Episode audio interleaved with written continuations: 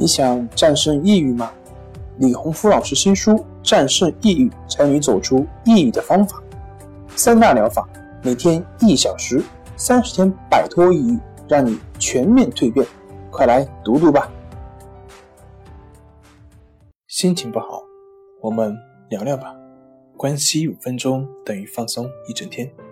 大家好，我是心理咨询师杨辉。欢迎关注我们的微信公众账号“重塑心灵心理康复中心”，也可以添加微信 “su 零二一二三四五六七八九”，了解抑郁的解决办法。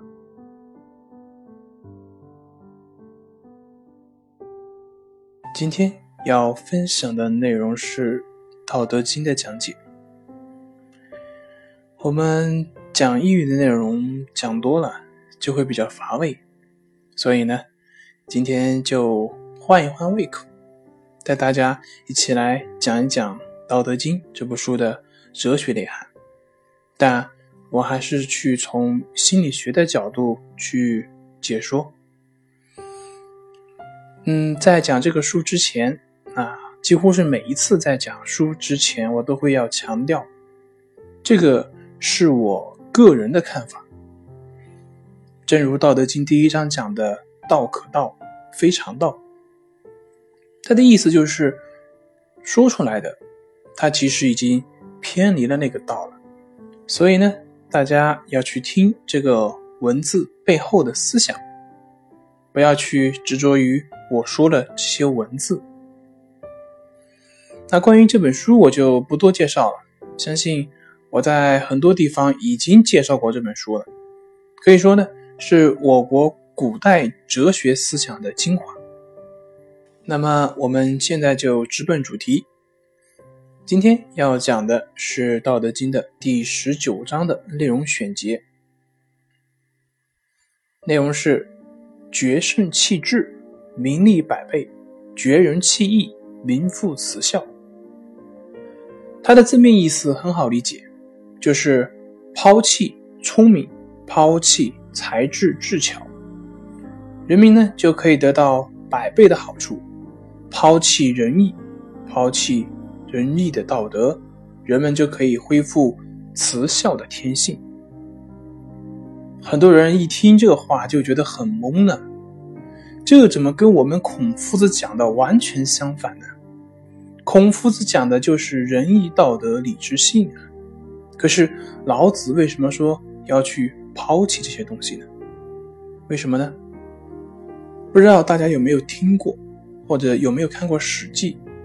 之前孔夫子向老子去求道，结果老子说了一段话，他让孔夫子无法去理解。最后，孔夫子对老子的评价就是：老子这个人呢，就像一条龙，让人根本没办法去看清他。对的。孔夫子的评价还是很中肯的，因为他根本达不到老子的那个思想高度。为什么老子要说抛弃那些聪明仁义呢？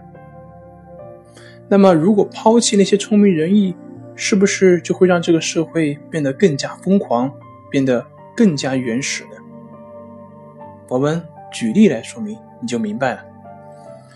就好像我们现在很多家长的教育的方式，就是采用表扬或者是物质奖励等等方式来要求孩子按照他们的好坏的观念去做事情，而在这个过程中呢，家长往往会忽略孩子他自身的成长需求，从小就会灌输给孩子一些价值观念，比如要努力的学习去提高成绩，提高成绩考好大学。考好大学，找好工作，找到好工作，找好对象，然后出人头地，光宗耀祖，等等等等等等。那么就这样，久而久之，学生上学是为了成绩，他不是为了成绩以外的自我提升；工作是为了钱，是为了体面，是为了让人看得起自己，而不是自己内在的成长和满足。所以，也正是这种目的性，造成了现代社会人的精神空虚。在这种教育体制下培养出来的孩子，他们打扫卫生只是为了不扣分，他们不闯红绿灯，只是为了不被罚款。那在这种教育体制下的老师呢？老师们培养学生是为了评职称。那官员呢？官员是为了政绩，是为了能够往上爬。这会导致什么现象呢？这就会导致在没有人管的时候，垃圾是可以乱扔的，而不会有任何的羞愧感；在没有监控的时候，红绿灯是可以乱闯的，而没有任何的危机感。只要学生能够提高成绩，老师就可以完全忽略学生内心的成长需求；只要政绩能够提高，官员就可以纵容经济的畸形发展，不顾社会。所以，一旦没有了那些束缚，他们就可以为所欲为。比如我们前几年所听到的毒牛奶，比如苏丹红，他们这样。毫无廉耻，甚至可以说是毫无人性。难怪以前鲁迅先生说满纸的仁义道德，却只看出了吃人两个字。这就是我们所鼓吹的仁义道德，而这不正是老子所要反对的圣智仁义吗？我们不需要去论证，这个残酷的社会早已经印证了老子这位圣人的话语。可惜，有几个人能够明白呢？